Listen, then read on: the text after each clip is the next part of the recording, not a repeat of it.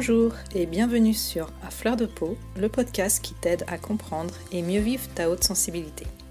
Je suis Pascaline Michon, photographe hypersensible, et à travers ce podcast, je te partage les outils et les clés qui m'ont aidé à mieux me connaître pour enfin accepter ma singularité et la considérer plutôt comme une force que comme une faiblesse. Ce podcast est une source d'inspiration qui t'offre un nouvel éclairage sur ta façon de fonctionner afin que tu apprivoises ta haute sensibilité pour vivre une vie plus apaisée et épanouissante. Alors je t'invite à t'installer bien confortablement, on est entre nous et je te souhaite une très bonne écoute. Bonjour, j'espère que tu vas bien. Je suis ravie de te retrouver pour ce nouvel épisode et aujourd'hui, encore une fois, j'ai le plaisir de recevoir Saverio Tomasella, psychanalyste, docteur, chercheur en psychologie auteur de nombreux ouvrages et aujourd'hui on va discuter ensemble de haute sensibilité et d'empathie. Bonjour Saverio. Bonjour Pascaline.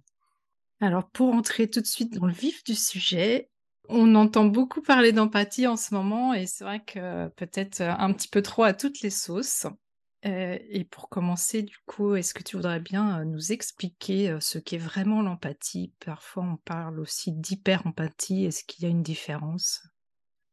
Alors, ce qui est compliqué déjà, ce sont les mots, parce que on va voir, on va parler de compassion et de sympathie aussi, et sympathie, compassion, c'est exactement la même chose du point de vue de l'étymologie, sauf que sympathie, ça vient du grec, et compassion, ça vient du latin. Euh, l'empathie, c'est aussi comme la sympathie et la compassion à l'origine, parce que c'est la même, exactement la même étymologie.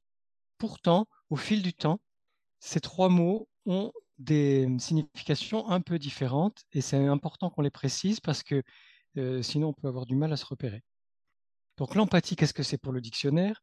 La faculté intuitive, la faculté intuitive d'adopter le point de vue d'autrui et de percevoir ce qu'il ou elle ressent. Mmh. La faculté intuitive d'adopter le point de vue d'autrui et de percevoir ce qu'il ou elle ressent.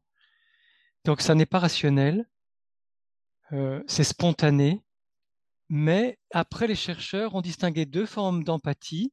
L'empathie cognitive, qui est comprendre les idées de l'autre, et on peut dire que les pervers, les manipulateurs, les sociopathes, les psychopathes ont beaucoup d'empathie cognitive, c'est justement parce qu'ils comprennent comment fonctionnent les autres qu'ils peuvent les manipuler. Hmm. En revanche, on a d'un autre côté l'empathie émotionnelle ou l'empathie sensible, qu'on pourrait dire de façon plus large, qui est simplement partager les sentiments de quelqu'un d'autre. Sentir et partager les sentiments de quelqu'un d'autre. Donc ça, c'est pour l'empathie. Aujourd'hui, quand on parle de sympathie, on parle surtout d'une disposition favorable et de bienveillance à l'égard de quelqu'un. Hmm. Et quand on parle de compassion, on parle d'un sentiment de pitié qui nous rend sensibles aux souffrances d'autrui. Et c'est considéré comme une vertu parce que si je, me, si je suis sensible aux souffrances d'autrui, aux malheurs d'autrui, aux difficultés de quelqu'un d'autre, je vais ben, déjà euh, pouvoir le consoler, l'écouter, le réconforter, ou, si j'en ai le temps, si j'en ai les possibilités, l'aider. Mmh. Donc ça, c'est les différents mots. Avec l'hyper-empathie, on est encore dans quelque chose de différent, sachant que, attention à ce préfixe hyper, hein, on en a déjà parlé, tu en as déjà parlé plusieurs fois, qui, veut dire excès, qui veut dire trop de. Donc, qu'est-ce que l'hyper-empathie? Il y a une forme d'excès. C'est pas qu'on aurait trop d'empathie, mais c'est que si je suis trop fusionnel avec quelqu'un qui souffre, si je suis dans un excès de ce que l'empathie peut m'apporter de ressenti partagé avec quelqu'un qui souffre, je vais finir par souffrir moi-même. Mmh Et si je suis trop empathique ou trop dans le ressenti de ce que l'autre ressent quand il ou elle est en colère, je vais finir par être en colère alors que j'ai aucune raison d'être en colère ou d'être triste alors que moi j'ai pas forcément de tristesse en ce moment ou tous les sentiments que je vais ressentir chez quelqu'un d'autre vont m'affecter plus qu'ils ne devraient, mmh. comme si je vivais la situation à la place de cette personne. Mmh. C'est ça qu'on appelle l'hyper-empathie. Et il y a encore une autre façon de voir l'hyper-empathie, qui sont des personnes ultra sensibles. Alors je rappelle que pour moi, au début, la définition de l'ultra sensible, c'est justement une personne hautement sensible, très empathique. Mais on y reviendra tout à l'heure. Et donc cette troisième définition de l'hyperempathie, ce sont des personnes qui sont particulièrement sensibles et qui vont pouvoir sentir, par exemple, quelque chose que l'autre n'exprime pas. Quelqu'un a mal au ventre, je sens que cette personne a mal au ventre, et je lui dis, tu n'aurais pas mal au ventre par hasard? Ah oui, bon, bah effectivement, quand je suis arrivé vers toi, j'ai senti que tu avais mal au ventre. C'est-à-dire des personnes qui sont, on pourrait dire, ultra intuitives. Mmh. Donc, tu vois, hein, il y a cette empathie qui, à la fois, peut être mauvaise si elle est uniquement utilisée pour, pour manipuler, mais bonne si elle nous permet d'être plus humaine et plus humain dans la sensibilité du partage des sentiments, des émotions. Il y a l'excès d'empathie si je me laisse prendre dans les souffrances de l'autre ou mmh. les difficultés de l'autre ou ses émotions. il y a l'ultra-intuition ou l'ultra-sensibilité qui fait que, effectivement, je peux sentir très fort des choses dont l'autre n'a pas encore parlé parce que voilà, je, suis euh, connecté à ce qui se passe aussi pour quelqu'un d'autre. Mmh. Est-ce que l'hyper-empathie, dans ce que tu décrivais aussi, quand on se laisse un petit peu euh, déborder par les émotions des autres, ça peut être euh, ce qu'on appelle aussi la contagion émotionnelle? Alors complètement, exactement. Mmh. C'est tout à fait ça, Pascaline. Dans l'hyper-empathie, il y a trop de contagion émotionnelle, ou en tout cas, la contagion émotionnelle m'envahit tellement mmh. que je finis par euh, être happé, absorbé par les émotions de l'autre, au lieu de faire la part des je peux, je peux dans l'empathie être touché par les émotions de l'autre sans être pour autant happé ou envahi par ses émotions. Hmm. Avant qu'on s'intéresse euh, plus particulièrement avec le lien avec la haute sensibilité, euh, est-ce qu'on peut dire que tout le monde est empathique à la base ou en tout cas euh, devrait l'être? Oui, dans la nature humaine, tout le monde est empathique. Tout, en tout, cas, tout le monde a cette capacité au départ. Et on remarque très tôt des capacités empathiques et des manifestations empathiques chez les bébés. Il y a quelque temps, on avait des études sur des bébés de 9 mois. Et bien récemment, pour préparer cette, cet échange, cet entretien, j'ai même vu des études qui parlent de signes d'empathie chez les bébés de 3 mois. Mmh. Donc, ce qui veut dire que tout le monde a cette capacité d'empathie. Après, au fur et à mesure de l'histoire de chacune et de chacun, du milieu dans lequel on baigne, de l'éducation qu'on reçoit, des difficultés de la vie ou pas, ou de ce qui est soutenu chez nous, on va plus ou moins développer cette empathie et développer la capacité à bien l'utiliser. Mmh. Qu'est-ce qui fait qu'aujourd'hui, justement, malgré le fait euh, qu'on en parle beaucoup, on a l'impression qu'on vit dans un monde qui manque cruellement d'empathie? Tout à fait, et c'est important de le souligner, nous vivons dans un monde qui manque cruellement d'empathie. Quand j'étais adolescent, il y avait une publicité qui nous faisait bien rire, mes, mes frères et moi, et même les copains-copines, parce qu'elle euh, finissait par un peu de douceur dans ce monde de brut. Mmh. Je sais plus ce que c'était, c'était des. Moi non plus, mais effectivement, je connais, oui. voilà. Bref. Et en fait, ce qui nous faisait le plus rire, c'était pas tellement la publicité qui était réussie hein, pour manger ce genre de, de chocolat ou de douceur, c'était la conclusion qui nous parlait tellement déjà à l'époque, hein, c'était les années 80, un peu de douceur dans ce monde de brut, c'est que déjà à l'époque on trouvait que c'était un monde de brut, c'était un monde cruel, c'était un monde qui manquait d'empathie, qui manquait d'humanité. Et ça s'est énormément euh, accentué au XXIe siècle, après les différentes crises économiques, politiques, etc., sanitaires récemment, les attentats, les guerres, etc., toutes ces horreurs que celles et ceux qui regardent la télévision peuvent euh, voir tous les jours. Donc qu'est-ce qui fait qu'on est dans un monde qui manque cruellement d'empathie? C'est d'abord qu'on a cru que la science et la technique allaient tout résoudre, et que donc on a créé un modèle social sur des fondements techniques, mécaniques, statistiques, donc déshumanisés. Hmm. Des, fondements qui excluent la sensibilité. On en revient toujours à la sensibilité. Oui, on doit atteindre un certain type de performance, statistiques, normes, etc. Il y a de plus en plus de normes dans tous les sens. Et tout ça, c'est très déshumanisé. C'est la première chose. La deuxième chose, c'est que si on est confronté quotidiennement, quand on est enfant, et même après, hein, adolescent et adulte, à des violences sur les écrans ou à des violences dans son quartier ou ailleurs, à l'école, euh, partout où on va, on se blinde dans le sens d'une mauvaise résilience. Mmh. C'est-à-dire que certes, on s'endurcit, donc on a l'impression qu'on est plus fort, mais c'est pas la bonne résilience. C'est-à-dire la bonne résilience avec un A, comme dit euh, Serge Tisseron, c'est la résilience qui, garde intacte notre sensibilité. C'est pas la mauvaise résilience mécanique ou robotique qui fait que je me prive de ma sensibilité, je me coupe de ma sensibilité, donc de mon empathie, pour m'endurcir, me blinder, réussir à fonctionner dans une société hyposensible. Attention à ça, c'est très important. Ce qui fait que beaucoup de personnes ont l'impression qu'elles sont fortes, alors qu'au fond, elles ne sont pas du tout fortes, simplement parce qu'elles se sont coupées de leur sensibilité et notamment de leur empathie. Et puis, il y a aussi des éducations qui ne sont pas favorables à l'empathie, les éducations violentes, les éducations qui en demandent toujours plus, les, les éducations qui sont purement intellectuelles. Donc il y a aussi des modèles familiaux qui malheureusement font que, en grandissant, les enfants qui deviennent des adolescents et des jeunes perdent leur empathie et, considèrent qu'il vaut mieux être cynique, sarcastique, dominateur, manipulateur, avoir du pouvoir sur les autres que d'être empathique.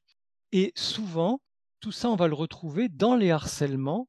Mmh. malheureusement, si le harcèlement se développe à la fois en nombre d'enfants harcelés et d'adolescents harcelés, mais aussi en dureté, en violence du harcèlement, c'est parce que il y a de moins en moins d'empathie chez certaines personnes. Parce que paradoxalement, et c'est pareil pour la sensibilité, plus une partie de la société devient hyposensible et, et hypo-empathique, plus l'autre partie de la société va devenir hautement sensible et hautement empathique, comme si la vie faisait bien les choses finalement, et qu'on avait besoin de compenser par des êtres plus évolués, plus ouverts, plus dans le cœur, tout ce qui se passe de détérioration de l'humain dans la majeure partie de la société.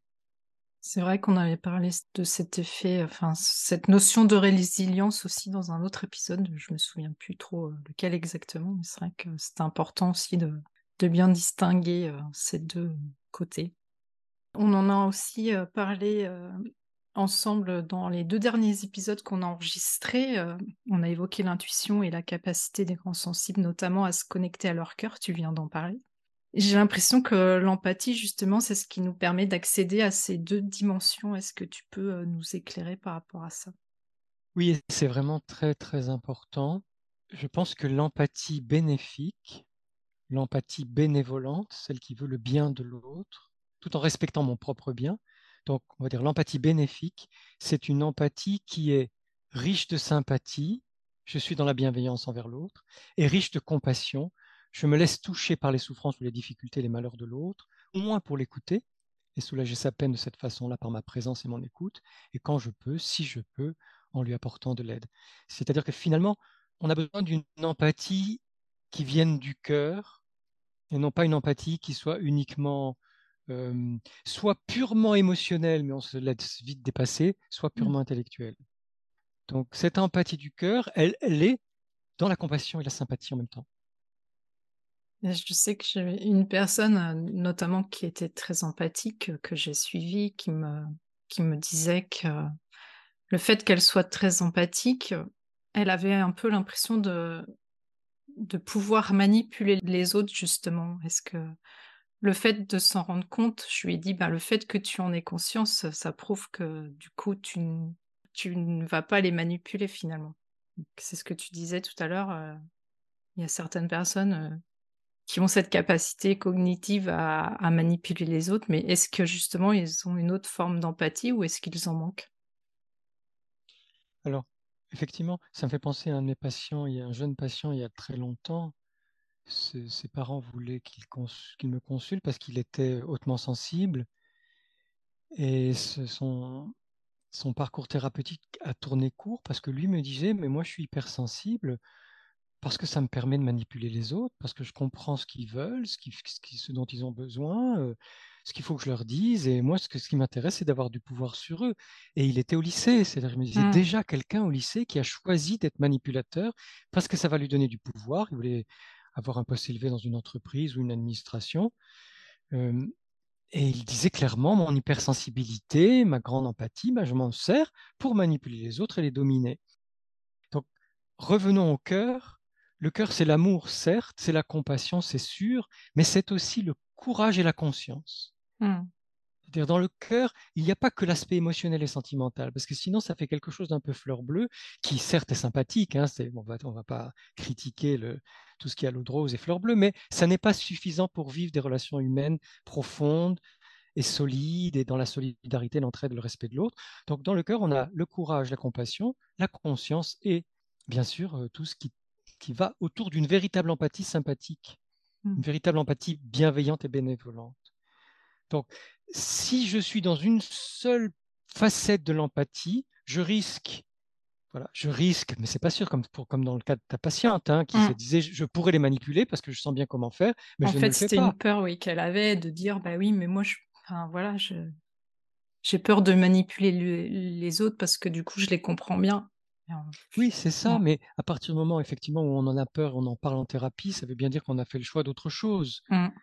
C'est un choix, la manipulation. On peut aussi choisir, même si on en a les capacités. Je pense que quand on est sensible et intelligent, on a vraiment les capacités de manipuler les autres. Mmh. On peut faire le choix de ne pas les manipuler et plutôt vivre des relations authentiques, respectueuses et, et de, de vrai partage. Et c'est ça aussi l'empathie, c'est dans le vrai partage. Mmh. Euh, Serge Tisseron ins- insiste beaucoup sur la réciprocité dans l'empathie. Si je ressens ce que l'autre est en train de vivre, je lui laisse aussi la possibilité de ressentir ce que je suis en train de vivre. Or, dès qu'il y a perversion, sociopathie ou psychopathie, c'est-à-dire manipulation, je fais tout pour sentir là où en est l'autre et comment je vais pouvoir faire accroche, utiliser ce qu'il est en train de Mmh. sentir ou de vivre. Mais moi, je ne vais jamais vraiment dire qui je suis et, et laisser l'autre sentir où j'en ce que je suis en train de vivre et ce que je ressens. Mmh. Donc peut-être cette réciprocité, c'est vraiment important. L'ouverture du cœur de part et d'autre. Et justement, bah, du coup, on vient d'en parler un petit Oui. peu. Est-ce qu'on est forcément très empathique quand on est hautement sensible? Alors, c'est c'est une question super importante, tu vas voir pourquoi. c'est que dans mon long parcours de recherche sur la sensibilité élevée, qui est maintenant euh, dure depuis plus de 20 ans, j'ai été tout de même saisi d'étonnement, puis d'effroi, puis après, moi, je me suis un peu habitué, mais même si c'est difficile de, de s'y habituer, de constater dans les récits de patients et de patientes ou d'amis que dans certains groupes de personnes hautement sensibles, il y avait des personnes qui se disaient hypersensibles, là je dis exprès hypersensibles, Mm. qui se déclaraient hypersensibles, tout en manquant d'empathie vraiment, et en étant dans la manipulation et la domination du groupe. C'est-à-dire, ils voulaient absolument que le groupe, il ou elle, hein, voulaient absolument que le groupe se passe à leur façon, renvoyer ceux du groupe, renvoyer du groupe ceux qui ne, ou celles qui ne correspondaient Mm. pas exactement à la définition de l'hypersensibilité à laquelle ils tenaient. Euh, et j'ai entendu souvent ce genre de choses. Donc je me suis dit, tiens, tiens, tiens, même si au niveau des neurones miroirs, ça s'active plus, Mm.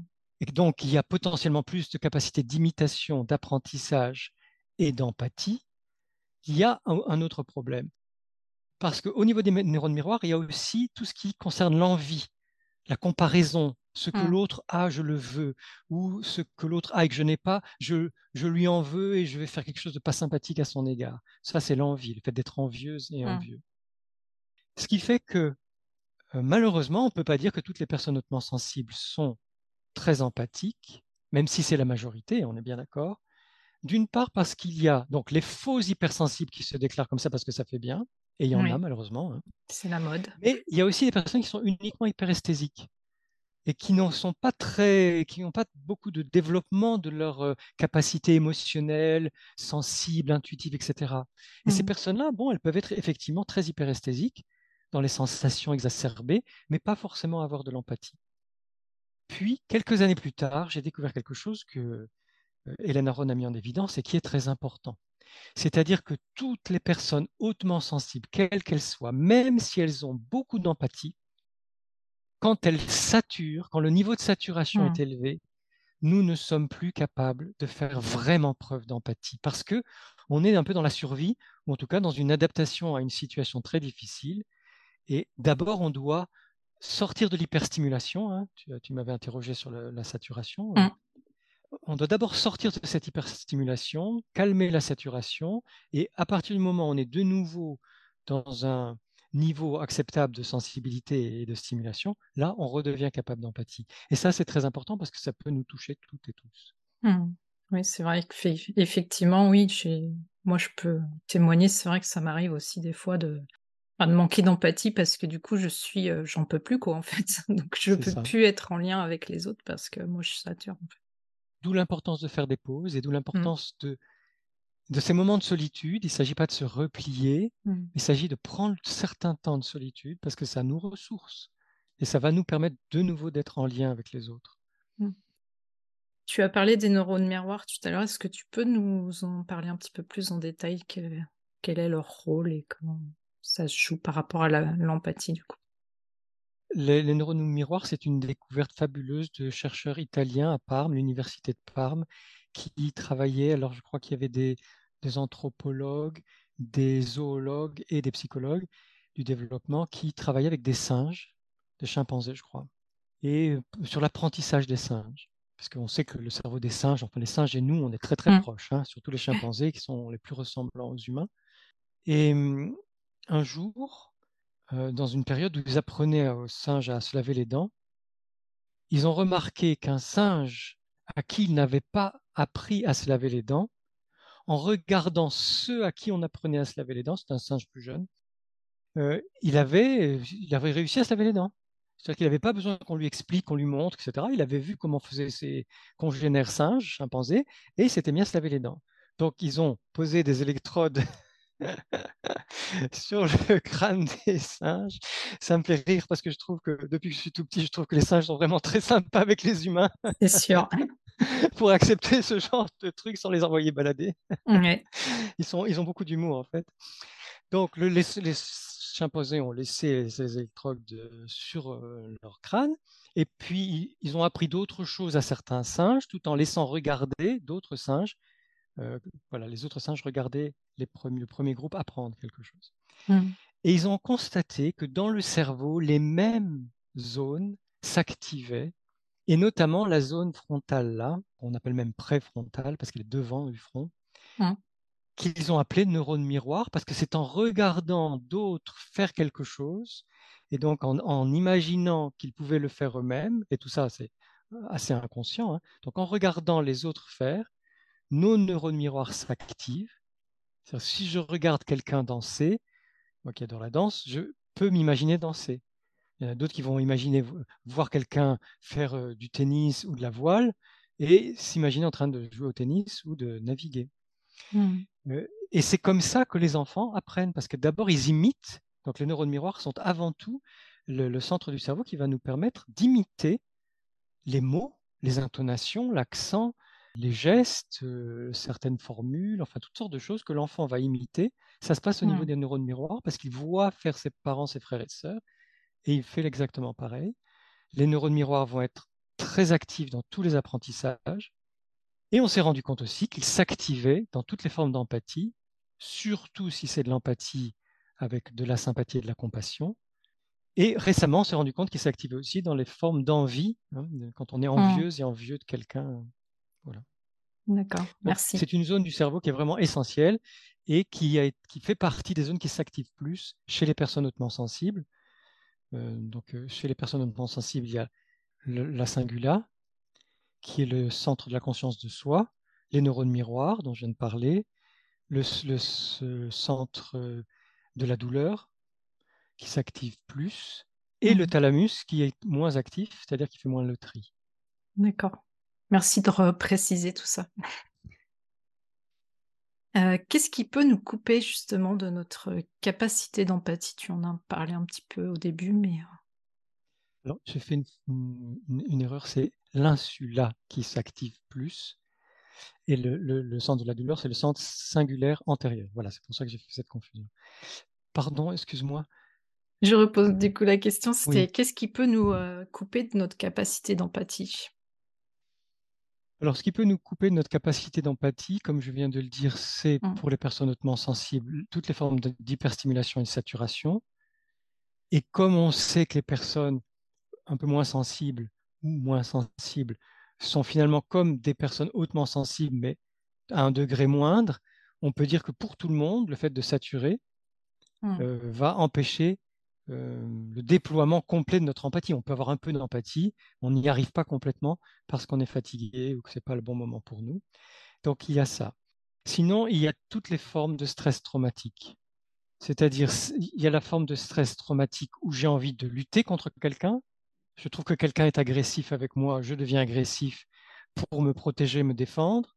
Ou je mmh. crois que quelqu'un est agressif avec moi et je deviens agressif pour me protéger, me défendre. Ça m'empêche de faire preuve d'empathie, parce que je suis dans la survie. Quelqu'un semble me menacer, que, est-ce que ce soit vrai ou supposé, peu importe.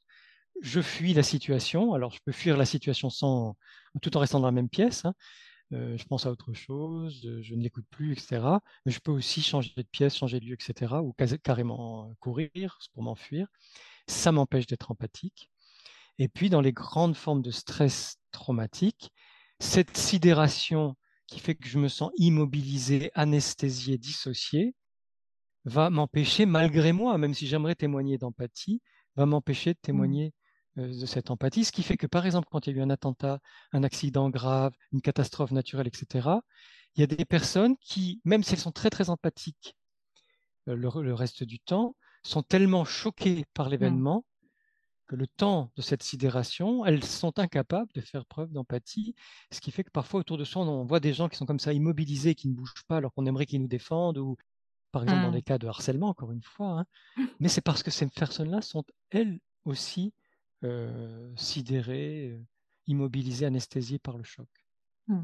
Donc tout ça nous empêche d'être euh, dans l'empathie, mais il y a aussi, comme je le disais, des modèles culturels.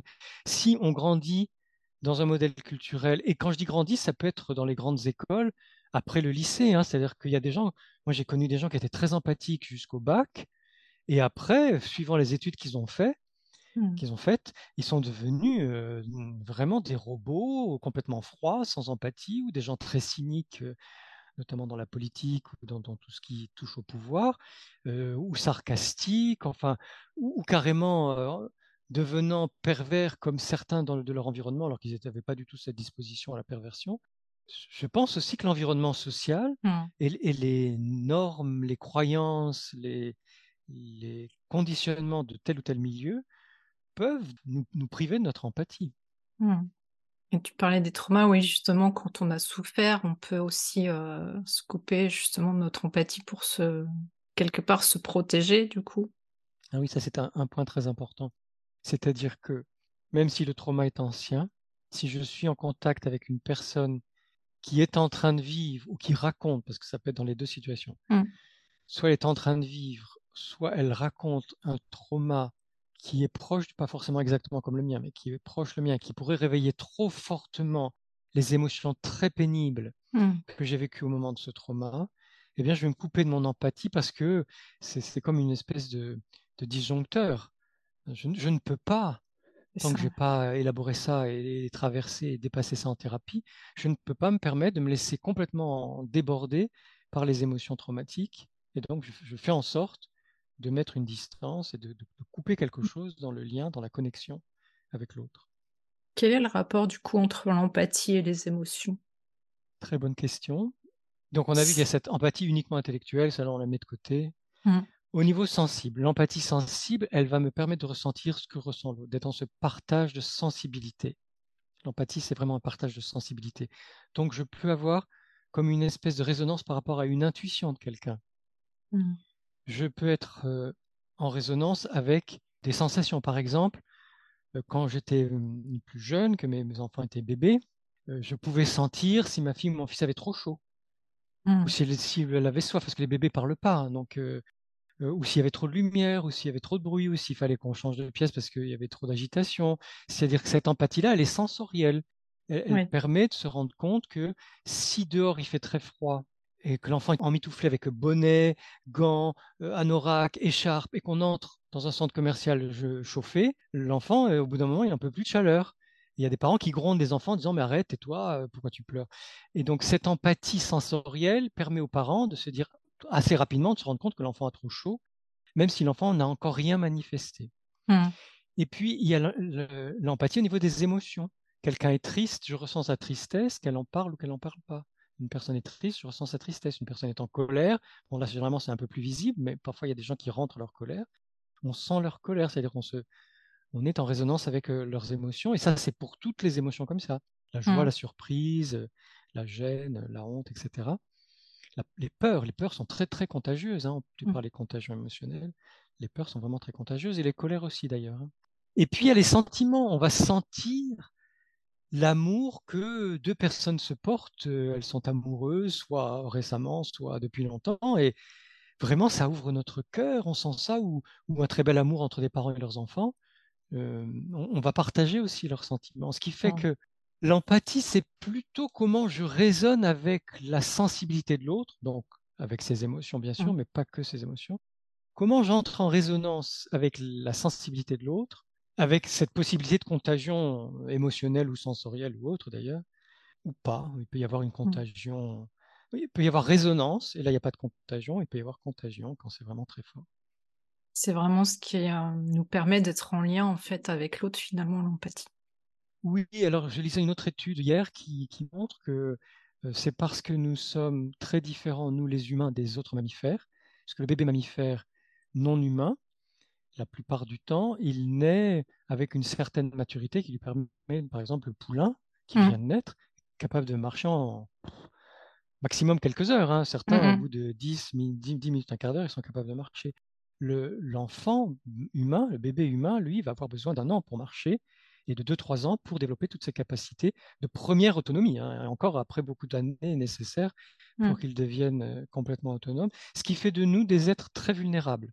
Et d'après les chercheurs, et c'est bon de le rappeler, c'est parce que nous sommes des êtres vulnérables et que nous avons besoin des autres mmh. que nous avons pu développer un si haut niveau d'empathie, de, de sympathie, de compassion et bien sûr d'entraide, de solidarité. Mmh. Et de sensibilité finalement. La haute sensibilité, c'est le degré le plus achevé de l'humanité à mon avis. Hein. Ça, mmh, mmh. j'en suis convaincu. Je partage ton point de vue. et du coup, euh, est-ce qu'on peut être trop empathique et à quoi ça nous expose? Oui, alors on en a déjà un petit peu parlé. Trop empathique, ça peut être euh, je suis dans la résonance émotionnelle avec la souffrance de quelqu'un, et puis je discute avec cette personne à un moment, et sans me rendre compte, je deviens plus, encore plus perméable parce que je m'ouvre à la dans cette discussion, et là, je suis envahi par sa souffrance, ses émotions, etc. Et quand on est jeune ou qu'on ne connaît pas encore très bien sa haute sensibilité ou sa très forte empathie, on a toutes et tous des expériences de moments où on a été vraiment envahi, voire débordé, parce qu'on simplement on a prêté attention, on a écouté une personne nous raconter ses malheurs. Donc c'est important, surtout pour nous qui sommes hautement sensibles, de, nous dire d'accord, je, je suis dans l'empathie, la compassion, la sympathie, mais je vais faire attention aussi à où j'en suis moi-même de ma capacité à recevoir ce que me raconte l'autre et quand je sentirai que ça y est, je passe de la résonance qui me permet d'être resté à ma place et l'autre à sa place, à la contagion qui me met dans une espèce de fusion avec l'autre, c'est-à-dire je me perds dans ce que est en train de vivre l'autre, à ce moment-là, je vais dire quelque chose, bon, soit euh, je reviendrai vous voir demain, ou soit euh, on donne euh, un peu d'argent si c'est quelqu'un dans la rue, soit moi, comme ça m'arrive, je cherche une couverture et je la rapporte, puis après je ne cherche pas à reparler de nouveau avec cette personne. C'est-à-dire que d'une façon ou d'une autre, on, tient compte de notre saturation émotionnelle ou, empathique et on, met un terme à la, à la conversation, même si l'autre a encore besoin de parler. On peut lui dire oui, je sens que vous avez encore besoin de parler, mais là pour mmh. moi, j'atteins ma limite, je suis désolé, donc je vais devoir vous laisser. Et c'est vraiment important de le respecter, parce que si on croit qu'on n'est pas assez altruiste ou qu'on est trop égoïste parce qu'on devrait supporter l'insupportable pour nous, et puis mmh. d'un jour à l'autre, ça peut être différent, puisqu'on a des, suivant les jours, des niveaux de saturation qui sont très, très variables. On se dessert et on se sacrifie. Donc, une des dérives possibles d'un excès d'empathie, c'est le sacrifice. Mmh. Je, vais trop loin pour moi, je m'oublie, je ne tiens pas compte de moi, je ne me respecte pas. Mmh. C'est très important de, de pouvoir poser ses limites. Après, il y a justement des personnes qui jouent les victimes et qui vont se servir de notre empathie, de notre capacité d'empathie, pour pouvoir nous manipuler dans le chantage affectif, hein, en nous, demandant plus que ce qui serait légitime qu'on leur donne. C'est-à-dire qu'il y a des personnes qui sont victimistes tellement qu'elles soient malades, qu'elles aient eu un souci avec un collègue, euh, ou qu'elles, euh, voilà, que soit leur, leur difficulté, euh, pour nous happer, happer notre, notre présence, notre attention, prendre de notre énergie.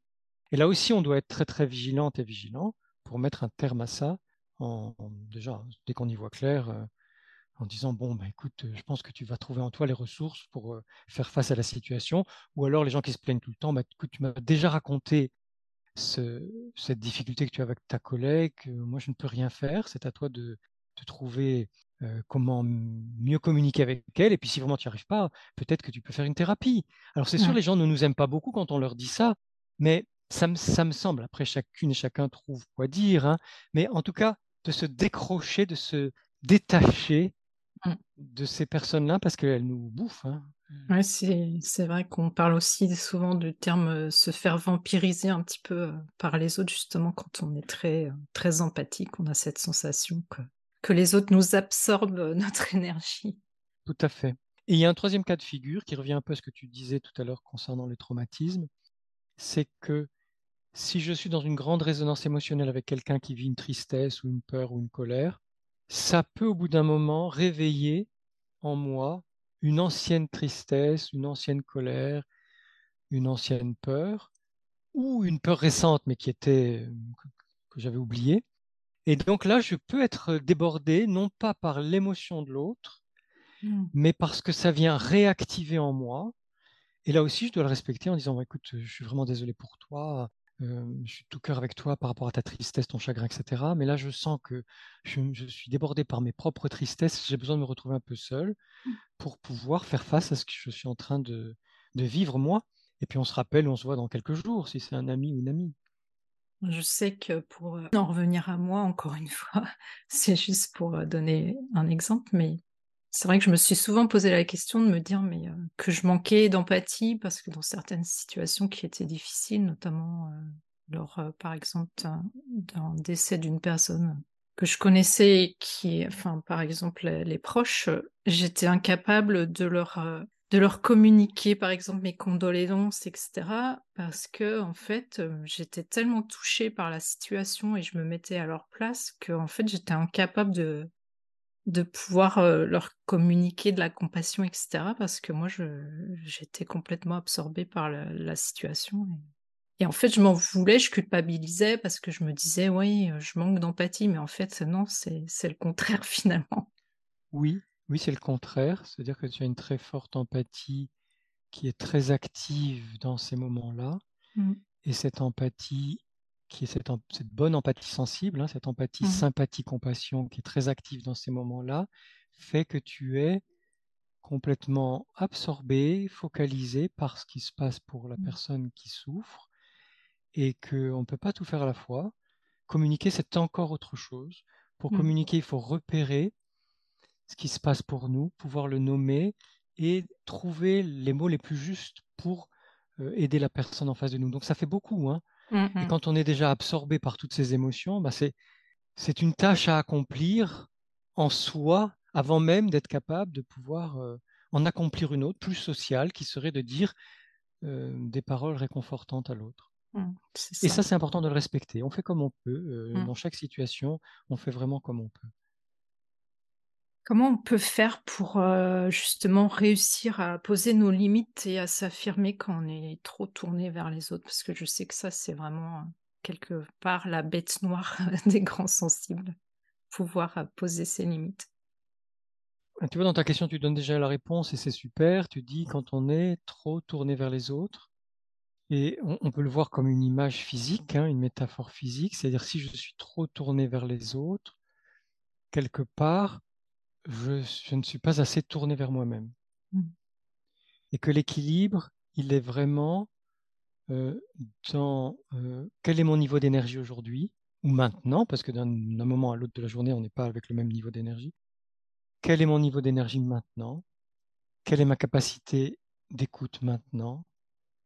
Où j'en suis de mes propres émotions maintenant? Donc plutôt, j'écoutais hier une vidéo en anglais très intéressante sur la, sur la hum, pleine conscience, qui démystifiait la pleine conscience. Non, la pleine conscience, ça n'est pas forcément méditer. Non, mmh. la pleine conscience n'est pas forcément être positif. Non, la pleine conscience n'est pas forcément aller toujours bien, etc. etc. Euh, donc là, être en conscience de moi-même, si on n'a pas envie d'employer le terme pleine conscience, justement pour ne pas tomber dans ces travers-là, si je suis vraiment conscient de ce que je suis en train de, vivre là, avec mon niveau d'énergie, euh, ma disponibilité pour les autres, les émotions qui sont les miennes à ce moment-là. Et on n'a pas besoin de méditer longtemps, c'est-à-dire qu'on peut simplement faire un retour sur soi de temps en temps dans la journée, notamment quand on sait qu'on va rencontrer quelqu'un ou quand on sent quelque chose dans un groupe, pof, où j'en suis là moi. Et si je me sens fatigué, c'est pas le moment. C'est comme ça. Mmh. Donc je dis non, c'est pas le moment, ou je sors de la pièce, ou euh, je ne réponds pas au téléphone. Moi, ça m'arrive de ne pas répondre au téléphone, euh, simplement parce que je suis fatigué. Et même si c'est mes enfants avec qui j'ai très envie de parler, et je les rappelle plus tard parce que je sais que je ne vais pas être suffisamment disponible pour bien les écouter. Donc, soit ça, soit je suis moi-même dans une colère ou une peur ou une tristesse, ou même, pourquoi pas, une surprise, une joie, quelque chose de fantastique. Et j'ai d'abord besoin de vivre cette émotion-là avant de Mmh. pouvoir recevoir l'émotion de quelqu'un d'autre. Donc, je vais prendre le temps de recevoir cette émotion, de la laisser faire son chemin dans mon corps et puis, voilà, de se, de s'évaporer petit à petit avant de, de me consacrer à quelqu'un d'autre. Ou alors, j'ai pas du tout été prévenu parce que ça arrive, hein, qu'on nous appelle ou qu'on nous parle ou qu'on surprenne quelque chose dans la rue, dans les transports ou euh, ben, n'importe où, Mmh. et qu'on soit pris dans cette situation-là. Et dès qu'on sent, alors le corps va nous, on a un petit peu mal à la tête, euh, on a une baisse de pression ou de tension même sanguine, hein, on a un petit écœurement, ou on sent qu'on a soif, ou une gêne ou une tension dans les épaules, peu importe, quel que soit le signe que nous envoie le corps, et là on rejoint les intuitions, Mmh. c'est important d'écouter tout de suite ce signe en disant pour moi là ça, ça commence à être trop, et on se dégage. Mmh. On se dégage, alors on peut le faire avec grâce, j'aime beaucoup ce mot de grâce, on peut le faire avec délicatesse, on peut le faire avec euh, courtoisie en disant je suis vraiment désolé, euh, je, je, comprends tout ce que vous êtes en train de traverser, mais là je, je, je vais vous laisser. Voilà, c'est de dire, c'est de, c'est de repérer sa limite et de la dire, Mmh. et de l'énoncer. C'est vrai que beaucoup de personnes, enfin hautement sensibles, d'après ce que j'ai pu constater, sont vraiment dans ce que tu disais tout à l'heure, dans le sacrifice par rapport aux autres souvent. Et elles culpabilisent justement de penser à elles quelque part. euh, comment on peut euh, réussir à dépasser ça Oui, c'est très culturel. C'est très culturel et religieux, même si on n'a pas de pratique religieuse, hein, parce que c'est un héritage de millénaires Mmh. d'éducation religieuse. Et là, tous les monothéismes sont, vont dans le même sens. Hein. Il n'y en a pas qui soit mieux qu'un autre. Après, chaque, chacune et chacun ses croyances, mais c'est pas la question. C'est la morale, Mmh.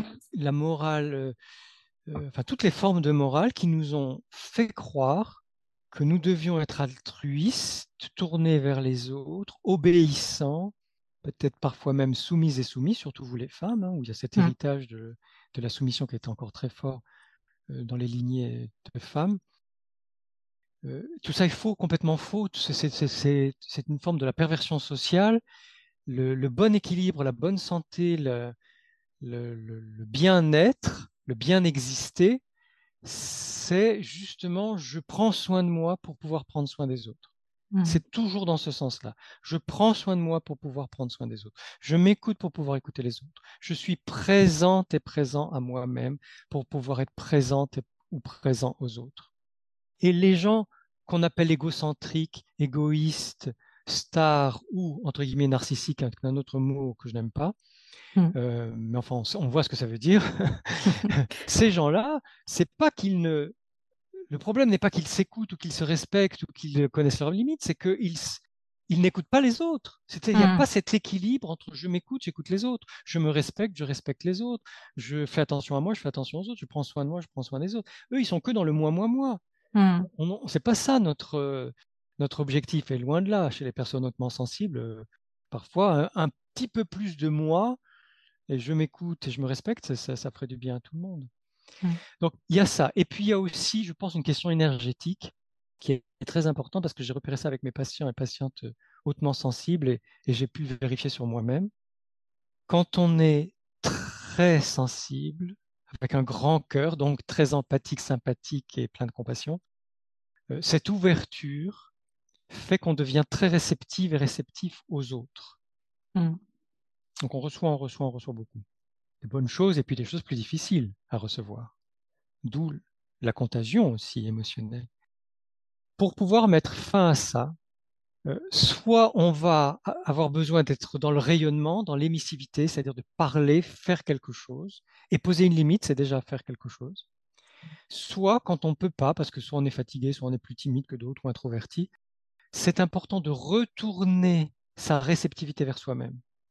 Mm. C'est-à-dire plutôt que d'être toute antenne orientée vers les autres, je ramène mes antennes vers moi-même. Qu'est-ce que je ressens moi là? Qu'est-ce que je vis moi là? Qu'est-ce qui me traverse moi à ce moment-là?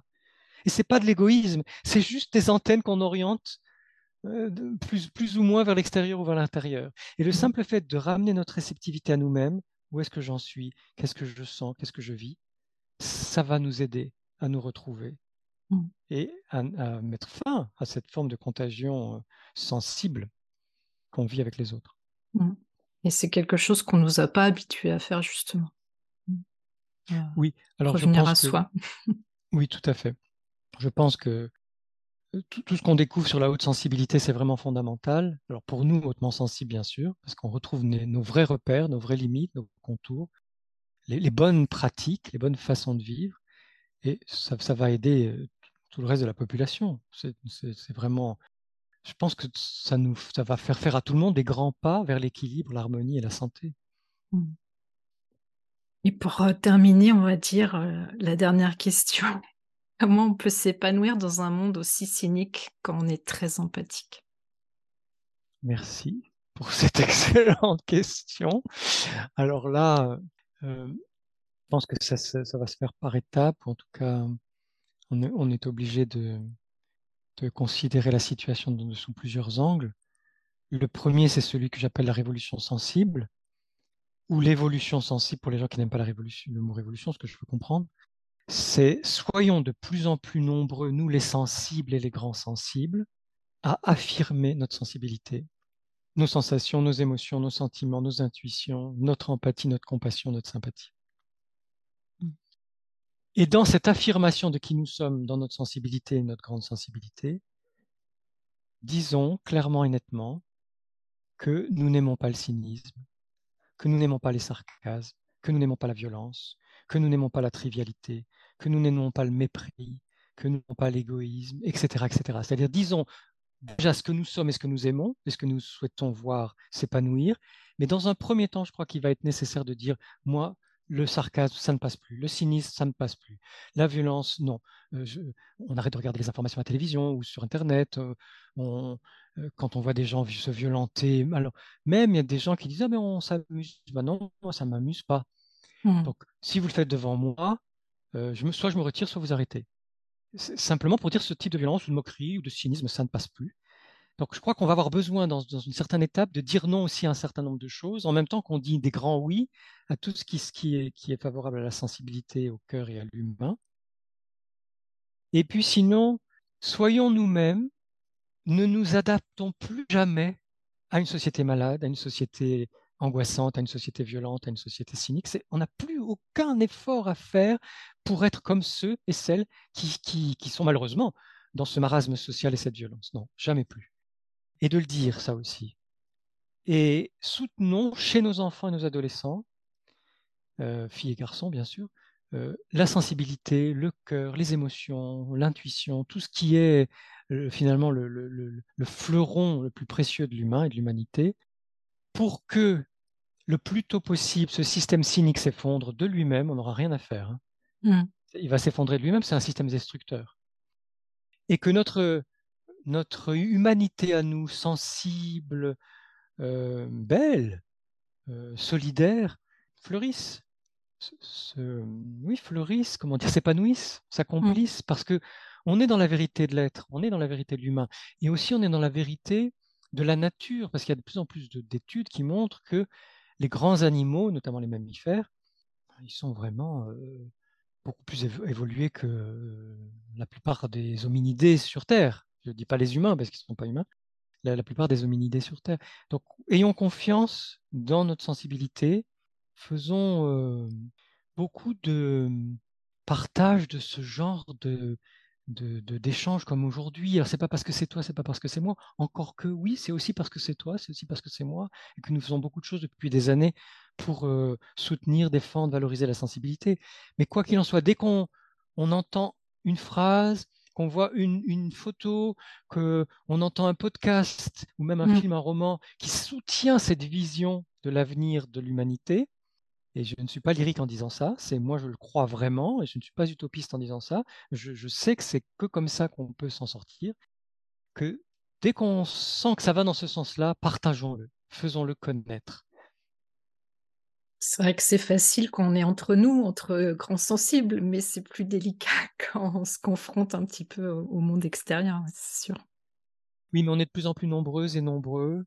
Déjà dans la francophonie, moi je trouve que c'est fabuleux. Euh, non seulement en 20 ans, bien sûr, mais ces cinq dernières années, mmh. l'essor que prend le, la grande famille de la sensibilité élevée, de la haute sensibilité, c'est un essor quantitatif et qualitatif parce que chacune et chacun de nous s'exprime de mieux en mieux sur ce mmh. que c'est qu'être hautement sensible, ultra sensible, et comment on fait pour bien le vivre.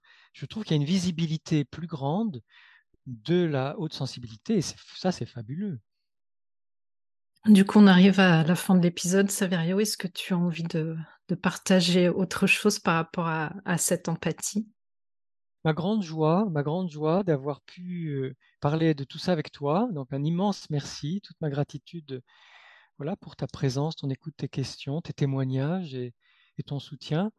Oui, voilà, c'est, pour moi, c'est, déjà de l'empathie, ça, de mmh. pouvoir partager des projets, euh, partager des idées, partager des l'espoir qu'on a que ça, que ça aille dans le bon sens, de plus en plus dans le bon sens, et la joie à être ensemble, à en parler ensemble, à préciser les, ces réalités sensibles ensemble. Donc, un immense merci. Merci Saverio, le plaisir est partagé. C'est toujours euh, un bonheur de faire des épisodes avec toi, donc euh, je m'en réjouis. Et puis, bah, je te dis peut-être à bientôt alors. Comme tu veux, quand tu veux. à bientôt. Merci Saverio. Merci. Voilà, je te remercie pour ton écoute. J'espère que cet épisode t'aura été utile. Si tu l'as apprécié, je te serais vraiment reconnaissante de me laisser un avis et surtout un maximum d'étoiles sur Apple Podcast pour m'aider à le faire connaître. N'hésite pas non plus à le partager si tu penses que ça peut être utile à d'autres personnes. Tu peux retrouver tous les épisodes sur mon site internet à l'adresse suivante www.pascalinemichonphotographe.com dans la rubrique podcast. Le podcast est aussi bien sûr disponible sur toutes les plateformes d'écoute principales. Si tu as envie d'échanger avec moi à propos de l'épisode, j'en serais vraiment ravie. Pour ça, tu peux me contacter sur Instagram, là où je suis la plus présente. Le compte, c'est tout simplement à fleur de peau podcast avec des tirés vers le bas entre chaque mot. En attendant, je te donne rendez-vous la semaine prochaine pour un nouvel épisode. À bientôt!